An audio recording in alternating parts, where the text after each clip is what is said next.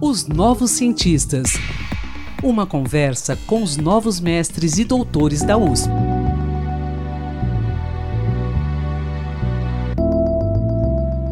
Olá, ouvintes, bom dia.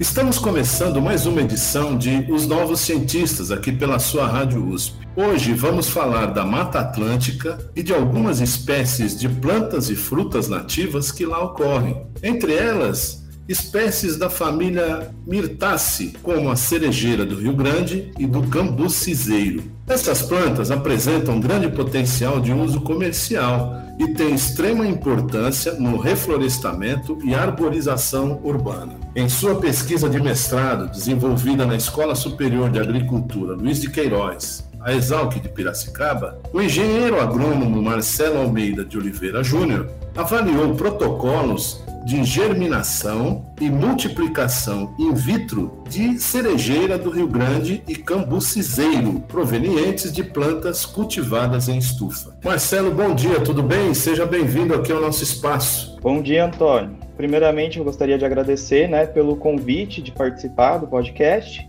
e poder falar um pouquinho sobre a minha pesquisa. Tudo bem, nós que agradecemos aí você dispor do seu tempo, né, precioso para falar com a gente. Antes de falarmos especificamente do seu estudo, Marcelo, dê uma descrição para o nosso ouvinte aí da cerejeira do Rio Grande e do cambuciseiro. Elas são nativas da Mata Atlântica? Isso, Antônio. O cambuciseiro e a cerejeira do Rio Grande, elas são, ambas espécies são da família das mirtáceas, né? Elas são nativas do bioma Mata Atlântica. A cerejeira do Rio Grande, ela é uma frutífera arbórea de porte alto e a gente encontra ela é, nativa no sudeste e no sul do Brasil, é, de ocorrência no Cerrado e Mata Atlântica. Pode ocorrer desde a sua extensão de ocorrência de Minas Gerais até o Rio Grande do Sul, onde é encontrada em pomares domésticos, pequenas propriedades rurais ou espontaneamente na mata. A, essa cerejeira, a cerejeira no Rio Grande, ela também pode ser encontrada em alguns outros países, como a Argentina e o Paraguai. Ela possui, né, os frutos carnosos, vermelhos ou de cores mais escuras, tendendo para o arroxeado, de sabor adocicado. Então, ela chama muita atenção por conta disso. Antigamente, a gente pode é, falar, né, que essa, essa espécie ela era utilizada já na medicina popular para problemas como reumatismo, diarreia. No estudos recentes, eles mostram um grande potencial do uso dessa fruta como fonte de antioxidantes, trazendo benefícios para a saúde humana, principalmente é, contribuindo aí para contra doenças degenerativas. E a gente também tem, né, o outro, a outra espécie que é o, foi o objetivo do meu estudo, que é o cambuci, a Campanonesia faia, de ocorrência endêmica do Brasil, que é uma fruta que ela chama muita atenção, né? É uma árvore que chega até 9 metros de altura e chama muita atenção por conta do, do formato do fruto. Tem um formato e cor muito peculiar, tem formato de disco voador e a cor dela é verde quando está madura. O, o sabor do, do cambuci é muito apreciado, até em alta gastronomia, como a gente vê em alguns restaurantes, né, famo é, alguns restaurantes famosos, eles já utilizam o cambuciseiro, principalmente para fazer molhos, acompanhado com carne, e, além disso, o cambuciseiro chama muita atenção por conta de grande potencial da industrialização, fabricação de sorvete, é, polpa congelada, também produção de geleias, além de ser uma fruta com alto teor de ácido ascórbico, fenóis e flavonoides, e também um grande potencial antioxidante, né? E também pode ajudar na diminuição do estresse oxidativo e inibição de enzimas relacionadas a incidências de diabetes mellitus tipo 2, em recentes estudos. Agora eu quero que você fala é, especificamente da sua pesquisa, do seu estudo. Quero que você conta para a gente como você realizou a sua pesquisa, ela foi realizada aí nos laboratórios da Exalc, não é isso? E aí tem algum lugar aí da Exalc onde, você, onde existem essas plantas, onde você pôde pegar amostras? Conta para a gente como é que você fez o seu estudo. A minha pesquisa ela foi realizada no Laboratório de Biotecnologia de Plantas Hortícolas do Departamento de Produção Vegetal, onde eu ingressei né, em 2018 no programa de mestrado em fitotecnia, sob a orientação uhum. do professor Dr. Francisco de Assis Alves Mourão Filho, e tendo o suporte técnico também da doutora Liliane Stipe. Bom, a gente tem aqui na Exalc né, um, um, um pomar para obtenção dessas amostras, e também tem alguns parceiros, né, alguns produtores pequenos que são parceiros da Exalc. O, a minha pesquisa, ela iniciou é, por conta né, desse dessa lacuna de, de pesquisa realizada com essas espécies frutíferas. Então, os pesquisadores e professores da, da Exalc USP identificaram né, essa, essa lacuna nessas espécies né, de grande potencial, não somente de cerejeira e cambucizeiro. A Exalc hoje ela estuda cerejeira, cambucizeiro, grumichameira e uvaeira, são quatro espécies da família da mirtácea. Tem um grande projeto aí que, que foi contemplado, né, os professores foram contemplados pela, por um projeto temático financiado pela FAPESP, e o meu projeto é, é, é, a parte, né, que é o cultivo in vitro dessas espécies, que foi também financiado pela, é, foi financiado pela CNPq, em um projeto universal. Então, a gente viu que elas necessitam, né, de, de dessas pesquisas, e foi partindo dessa ideia que se começou é, testar é, a micropropagação, a propagação convencional, é, pós-colheita, manejo, todas, todas essas áreas né, de pesquisa para que a gente possa, num futuro, espero próximo, poder produzir essas frutíferas né, e entregar essas frutíferas em larga escala. Bom, Marcelo, você falou aí no método da micropropagação. É a primeira vez que essas plantas são germinadas e multiplicadas in vitro, quer dizer, in vitro no laboratório, não é isso?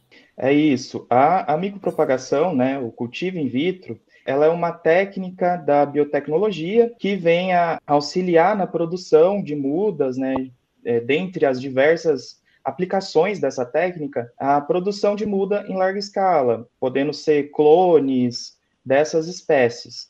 Não é a primeira vez é, no caso da cerejeira, a gente já tem alguns estudos é, na, na, bibliografia, né? Na, a gente consegue encontrar alguns estudos, e para o cambucizeiro, somente um, um, único estudo foi feito até hoje. Então, são muito incipientes, necessitam de mais estudos a serem realizados, estudando essa parte, tanto a parte de micropropagação quanto a parte de regeneração dos tecidos in vitro. Agora, Marcelo, essas plantas são importantes para o reflorestamento, por exemplo, na Mata Atlântica, e pelo que eu vi também, eu li alguma coisa aí no resumo do seu estudo, que elas também são importantes na arborização urbana. Elas são muito importantes né, para o reflorestamento. Hoje em dia, a Mata Atlântica, a gente só tem 12,4% da área original, que era de 1 milhão de quilômetros quadrados. Então, se perdeu muito né, do, do, do bioma. O bioma hoje é considerado um hotspot de conservação por conta de, do, do, grande número de espécies que estão dentro do bioma Mata Atlântica. Na, no reflorestamento, essas espécies são essenciais. É, no caso da arborização urbana, essas espécies também são muito essenciais. A cerejeira do Rio Grande, ela já é utilizada no, na arborização urbana no sul você encontra bastante cerejeira em calçadas, em parques. Algumas cidades aqui do estado de São Paulo você consegue encontrar essas espécies. Aqui em Piracicaba tem uma rua onde tem sete, oito, se não me engano, árvores de cerejeira do Rio Grande, e elas são importantes. Além de serem nativas, né, então elas são mais adaptadas a, nossa região, ao nosso clima, do que aquelas que a gente comumente já utiliza no paisagismo, na arborização. E também tem o contexto histórico, né, identidade cultural. A cidade de São Paulo, a gente tem lá um bairro nomeado por conta da, da quantidade de cambucis, né, de, de árvores de cambuci que se tinha antigamente naquele bairro. Então traz uma identidade cultural à, à cidade. E uhum. por serem frutíferas, ela pode também servir como a atração né, da fauna em cidades grandes, onde se torna né, um, um refúgio para essas espécies né, que se alimentam desses frutos e contribuindo com, com o manejo né, da fauna em grandes cidades. Eu quero saber o seguinte: existe algum tipo de indústria que já processa esses frutos? As indústrias, ah, do, do, meu conhecimento, que processam, não são grandes indústrias, são algumas empresas familiares, alguns produtores pequenos é, que produzem é, cambuci, produzem cerejeira do Rio Grande. Eles têm essa pequena, pequena propriedade, eles fazem né, o, o processamento como polpa para vender né, a polpa da fruta, também fazem geleias, tem pequenos produtores que fazem né, a famosa para quem conhece essas espécies, famosa é, cachaça de cambuci. Então, mas não existe grandes empresas, grandes indústrias que fazem da, a, o processamento. Por isso que as duas espécies são um grande potencial por conta né, dessa flexibilidade de aplicações que ela tem, né, além de, da parte alimentícia, também a parte farmacêutica. Que bom, Marcelo. Bom, eu só quero que você repita para a gente, para a gente já finalizar, quem é o seu orientador mesmo? O meu orientador foi o, o Dr. Francisco Mourão. Correto. E você está dando sequência nessa mesma linha no doutorado, é isso? Não, eu no doutorado agora eu estou estudando uma outra frutífera. Estou estudando o mirtilo. Bom, fica desde já então, Marcelo, o convite para quando você estiver em fase de conclusão ou estiver concluído seu doutorado, estaremos aqui à sua disposição, tá ok? Ok, eu agradeço novamente pela oportunidade. Espero poder ter contribuído um pouco, né, para a pesquisa aí do Brasil.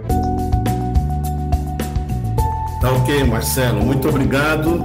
E pesquisador, se você quiser falar sobre seu estudo, sua pesquisa, envie-nos um e-mail para ouvinte.usp.br. Eu sou Antônio Carlos Quinto e na próxima quinta teremos mais um episódio dos Novos Cientistas. Até lá e um bom dia a todos. Pesquisas e inovações. Uma conversa com os novos mestres e doutores da USP, os novos cientistas.